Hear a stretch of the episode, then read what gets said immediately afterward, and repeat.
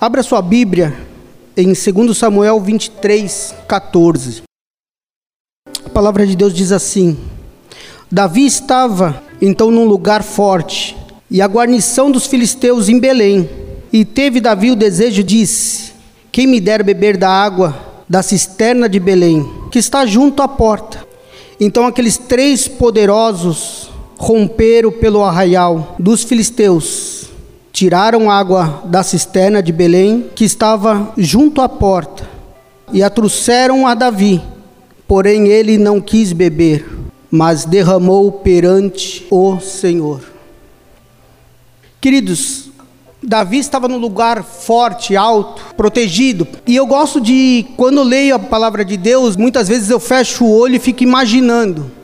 Davi aqui na palhoça, num lugar alto, forte, e os filisteus como se fossem São José. E ele só pensou alto, ele não pediu. Ele pensou alto, ah, quem me dera beber daquela água daquele poço, da cisterna. Rapidamente, os três valentes de Davi, os três homens que eram conhecidos como valentes de Davi, eles não pensaram duas vezes, falaram, vamos buscar. Aí eu fico imaginando eles saindo daqui da palhoça, entrando como se fosse em São José, no meio do acampamento dos filisteus, todo mundo armado, e eles entraram, foram lá e tiraram a água e trouxeram para Davi. Pensa na coragem desses homens, pensa no coração deles. Eu anotei aqui algumas características deles. O Josebe era o principal dos capitões. E uma vez só ele se opôs contra os filisteus no campo e ele matou 800 homens de uma vez só. Como assim de uma vez só? Ah, ele enfiou a lança e matou todo mundo? Não. Numa batalha ele matou 800. E Deus deu um grande livramento para ele para aquele povo. Depois dele tinha um dos três também era o Eleazar, um dos três valentes de Davi. Isso daqui é muito forte. Ele é um que estava junto com Davi quando provocou os filisteus. Imagine os filisteus naquela quantia de soldados e ele, em poucos números, eles provocar o inimigo ainda. O cara tem muita coragem. Por isso que eles eram conhecidos como os valentes de Davi, os guerreiros de Davi. E tinha o Samar. O Eliasar até tem uma, um fato que me já aconteceu comigo isso daqui uma vez. Ele, ele chegava a lutar tanto que a espada, quando acabava a guerra, a luta, ele queria soltar a espada e a espada ficava colada na mão. Uma vez eu fui quebrar uma mureta que tinha lá em casa e eu comecei a dar com aquela marreta. Mas sabe com aquele negócio assim que você começa com aquela força? Quando não chegou nem na metade, você já está. né? Com o fôlego já foi embora. E eu comecei a dar naquela mureta. E ela foi caindo, ela foi quebrando. Eu fui soltar a marreta, minha mão não abria. Eu acho que de tanta força que eu segurei, a mão não abria. E quando eu li isso daqui, eu lembrei na hora daquela marreta. A força que eles tinham para fazer a vontade de Deus, agradar Davi e Samar era um que uma vez ele estava num campo e naquele espaço de terra defendeu e feriu os filisteus. Era um campo de, de lentilha e eles vieram para tomar o campo e o povo fugiu. O povo fugiu quando ele olhou para trás só tinha ele. Imagina aquela multidão vindo. Eu já passei por isso. Eu não nasci em berço cristão, me converti em 2001 nessa faixa. Só que antes eu já eu fui de torcida organizada eu era daquele jeito, né? Sabe aqueles caras que fica ali brigando um com o outro, vai na, no estádio só para brigar? Eu era um daqueles ali. Falava para mim, vamos pro estádio, vamos. Vamos de carro? Não, de carro não, vamos de ônibus. Porque de ônibus tem mais graça, né? Vai, vai que encontra corintiano, palmeirense, depende do jogo. Meu negócio era brigar, era arrumar briga. E Deus me mudou, graças a Deus. Hoje, às vezes tem jogo do São Paulo passando na televisão, eu vou, olho, não tenho nem vontade de assistir vou fazer outra coisa, não, não, não é coisa que não me cobiça mais, não me, não me atrai mais. E eu queria falar isso para você: se você tem algo, você sabe que você precisa mudar, não tenha pressa, não fique obcecado, não, eu tenho que mudar, eu tenho que mudar, não. Deus faz do jeito dele, na hora dele, do jeito que ele quer. Vai ter uma hora que isso daí não vai significar mais nada para você e você vai passar despercebido. Esses três homens eram conhecidos como os valentes de Davi, porque eles andavam com Davi. Olha para essa pessoa que está do teu lado e diz assim para ela: Me diga com quem tu andas, que eu direi quem tu és. Olha, olha, fala aí, fala aí para ele. Agora olha para ele e faz assim: Ui, ai. Sabe por que, eu digo isso, queridos? Porque o crente, a, o ser humano, não vou nem falar o crente, é o ser humano. O ser humano é igual o chuchu. Quem já reparou chuchu aqui? Tu come chuchu, tem gosto do quê? De nada. Agora tu pega o chuchu e põe na feijoada. Ele fica com gosto de feijão. Tu pega o chuchu e põe no meio de uma, um monte de calabresa. Ele fica com gosto de calabresa. É assim é o ser humano. Com quem nós andarmos, nós vamos ser parecidos. Nós vamos ser parecidos. Se eu começar a andar com o Adriel, daqui a pouco eu vou ter o jeito do Adriel. Vou começar a falar igual ele. Se você anda com uma pessoa que fala palavrão, daqui a pouco você vai estar falando palavrão. Se você anda com uma pessoa que é mau caráter, daqui a pouco você vai ser mau caráter. E o que me fez, eu tinha outras mensagens para estar ministrando nesta noite. E eu falei para Deus, Deus, fala comigo, qual que o Senhor quer que eu ministre nesta noite? Eu, é a tua vontade, não é a minha.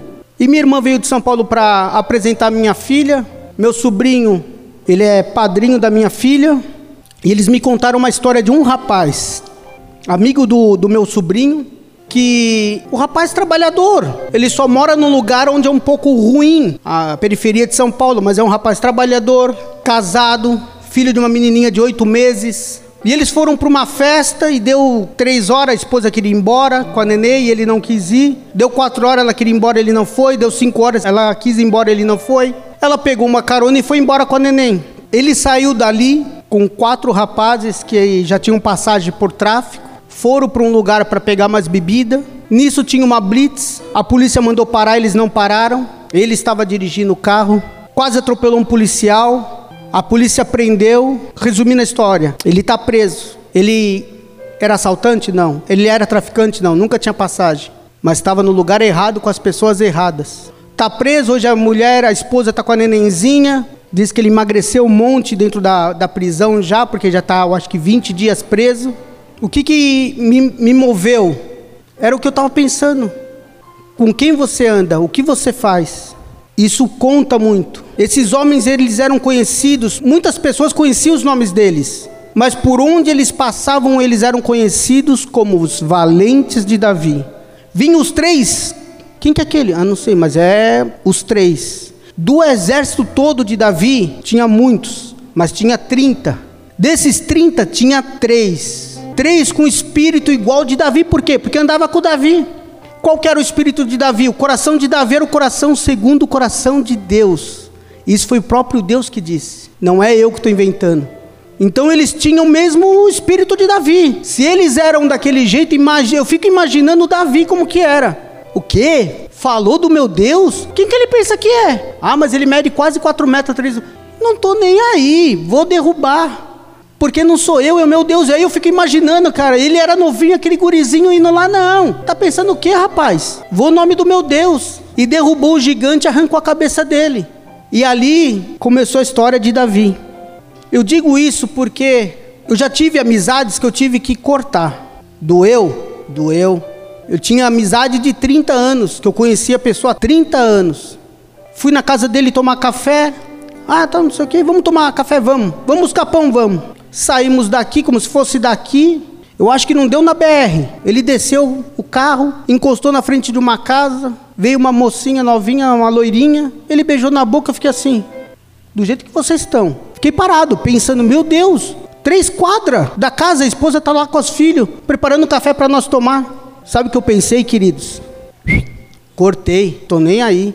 Você tem que andar com pessoas que. Não vou dizer que você não vai andar com, com pessoa que não seja crente. Eu tenho amig, amigos que não são cristãos, mas eles respeitam a minha religião, eles respeitam a minha atitude, eles me respeitam. Muitas vezes vou almoçar na casa deles, eles pedem para mim orar pelo alimento, na frente de todo mundo, não interessa quem esteja, porque eles me respeitam. Agora, um cara que não quer nada com Deus, não quer nada nem com a família, não respeita nem a esposa, por que, que eu vou andar com ele? Eu pensei comigo, se eu andar com ele, querido, daqui a pouco eu estou igual. Daqui a pouco eu estou igualzinho. Porque o ser humano, ele é falho. O ser humano, ele é falho. Eu lembro também daquele ditado que diz assim: as más amizades corrompem os bons costumes. E é bem verdade. Se você começar a andar com gente que não presta, daqui a pouco você também não presta. E o diabo, ele trabalha de pouquinho em pouquinho. O diabo é esperto, ele vai trabalhando aos pouquinhos, ele vai tentando te derrubar aos pouquinhos, ele vai dando brecha aos pouquinhos. Aos pouquinhos ele vai te dando brecha, ele vai te dando, colocando um negocinho aqui, você vai caindo, ele vai colocando outro aqui, você vai caindo. Quando você vai ver, a maçã, a laranja já está podre. Aí quando você vai ver se já caiu, quando você vai ver se tem que começar tudo de novo. Tem uma história que eu gosto de, de lembrar, é de um cruzamento. E o senhor, para ele poder ver se vinha carro ou não, ele teve que embicar o caminhãozinho dele. Ele não enxergou, ele embicou mais um pouquinho. Nisso atravessou um rapaz com uma Ferrari. E a frente do caminhão pegou na lateral da Ferrari e fez um risco na, na Ferrari. Ah, o cara parou, desceu. Não, porque o senhor é um ignorante. Como o senhor faz isso? O senhor me embica o carro, o senhor não pode fazer isso. Você estragou minha Ferrari, não sei o que, não sei o que. E o senhor, um senhorzinho bem do interior, falou: Calma, senhor, vamos conversar, nós vamos se acertar. Que vamos acertar a minha Ferrari, o que você fez da minha Ferrari, não sei o que, não sei o que. Diz que o velhinho foi na carroceria do carro, pegou uma garrafa, pegou um cálicezinho, pôs um pouquinho de cachaça, deu para ele e falou assim: bebe que você vai se acalmar. Ele pegou aqui, aqui vou me acalmar, aqui nada, e não sei o que. Não bebe que o senhor vai se acalmar. Ele tomou aquele cálicezinho, tá mais calmo? Que calmo que, rapaz? Olha meu carro, o carro custa não sei quanto, o senhor não tem nem dinheiro para arrumar esse caminhão, vai arrumar meu carro e não sei o que, não sei o que. Ele foi lá, pegou a garrafa, pôs mais um pouquinho, toma mais um pouquinho. Aí ele tomou mais um pouquinho. E aí, tá mais, tá mais calmo? Não, que calmo, nada, que. O senhor estragou meu carro, peraí, peraí pôs no copinho, toma mais um pouquinho. Ele tomou três golinhos. Aí o cara, o senhorzinho falou, tá mais calmo agora, meu filho. É, agora eu tô mais calmo, já tô tranquilo. É, o risco é, a gente arruma, é, não sei o que, tá bom. Assim, como que nós vamos fazer agora para acertar isso daí? O velhinho bem calmo falou assim, simples. Nós vamos chamar a polícia, fazer o bafômetro e vamos ver quem está errado. Entendeu? E o diabo trabalha assim. Ele vai te dando um pouquinho, ele vai te dando outro pouquinho, ele vai te dando um pouquinho. Quando você vai ver, querido, já foi, já foi, já era, já está destruída a família, entendeu? Já foi. Quando você vai ver, não tem mais jeito, vou ter que voltar tudo lá atrás. Quando você vai ver, já foi, não tem, o estrago já está feito. Muitas vezes as pessoas confundem em ser cristão com ser perfeito. Nós não somos perfeitos, nós procuramos ser perfeito. A diferença entre o cristão e a pessoa que não é cristã é que todo dia nós reconhecemos que nós somos falhos, precisamos da misericórdia de Deus, precisamos de uma mudança, queremos andar como Jesus andou, queremos falar como Jesus falou, queremos ser como Jesus foi, agir, ter as mesmas atitudes. Um colega meu esses dias foi no mercado do Forte, esse que não é cristão. Ele foi no mercado do Forte e quis passar naquela fila que é preferencial. Aí ele, a mulher estava parada, ele foi passar, a mulher, não, não pode. Tá, por que, que não pode? Não, porque aqui é preferencial para grávida e idoso. Não, é preferencial, mas não é exclusivo. Não, não pode. Aí ele disse que veio, já veio aqui assim, né? Subiu, ele louco para descascar ela, para falar para ela, ele parou. Ele falou na minha cara, ele falou: "Cara, lembrei de você na hora. Lembrei de você na hora, você sempre fala para mim assim, o que Jesus faria?" Veio aqui para mim falar para ela um monte de besteira, eu, o que Jesus faria? Tá bom, minha senhora, muito obrigado. Foi para outro caixa. Quando ele me falou aquilo, eu fiquei alegre. Porque você tem que andar com pessoa que você influencia e não influenciado. Você tem que andar com a pessoa, daqui a pouco a pessoa tem que estar tá agindo como você. Muitas vezes, às vezes eu estou com ele, ele vai falar um palavrão, eu, como é que é? E eu fiquei feliz. Quando ele me contou aquilo lá, eu fiquei feliz. Porque eu pude influenciar ele. Não é cristão ainda, mas vai ser. Eu tenho certeza que ele vai ser.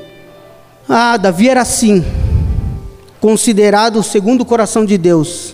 E os guerreiros de Davi, os valentes de Davi, eram do mesmo jeito. O que, que eu quero dizer com essa mensagem? O que Deus quer dizer com essa mensagem para nós? Que nós temos que ter o coração de Davi, temos que ser igual Davi. Temos que querer andar como Jesus andou, falar como Jesus falou e agir como Jesus agiu. Nós temos que ter aqui essa atitude, essa revolta, Sabe, quando eu vim para cá, de São Paulo, em 99, eu sempre pensei comigo, eu não saio mais daqui. Nem que eu tenha que catar latinha na rua, eu não volto para São Paulo de jeito nenhum. E essa revolta já vem desde, desde mim, porque eu vim de uma família destruída por causa da bebida. E essa revolta já veio desde mim. Eu, eu desde novo, desde os 15, 16 anos, sempre pensei comigo assim: ei, eu faço o que tiver que fazer, mas o meu filho não vai passar por nada do que eu passei. De passar na rua e ver seu pai dormindo num ponto de ônibus, Passar em casa abandonado e ver o pai dormindo. Ah, querido. Acendeu uma revolta dentro de mim que eu falei assim, quando eu conheci Jesus, eu falei, ah, meu filho não vai passar por nada do que eu passei. Não vai, não vai. E essa palavra tem que falar isso contigo. Você tem que sair daqui com essa revolta, com esse fogo no coração de falar: ah, querido, tem hora que o problema vem na tua frente, o diabo vem na tua frente, você tem que bater o pé no chão, olhar para ele e falar assim: ei, você não conseguiu nem com Jó, vai querer vir para cima de mim? Querido, você tem que enfrentar o problema de frente, você tem que olhar para o diabo e falar: ei, meu Deus é maior. Já era, você já perdeu, você não entendeu nada. Você não adianta você vir para cima de mim. Vai cair. Tudo que levantar, você tem que sair daqui com essa revolta, com esse pensamento. Amanhã eu vou chegar no meu serviço, se tiver problema eu vou resolver porque Deus é comigo. O meu Deus é maior. Esses valentes de Davi, querido, eu fico imaginando a revolta que eles tinham. Pegar a espada e a espada ficar grudada. Um com uma lança feriu 800 numa batalha. O outro espantou os filisteus todos eu fico pensando na revolta que eles eram. E eu, você tem que sair daqui hoje com essa revolta. Falar que, não, essa situação vai mudar. Essa situação vai mudar, tem que mudar. Bater o pé no chão e falar, essa situação tem que mudar. E eu não posso hoje deixar de fazer essa pergunta para você que quer uma mudança na sua vida. Você que precisa de uma mudança, você olha e fala assim: Eu quero esse Deus que, que você tanto fala.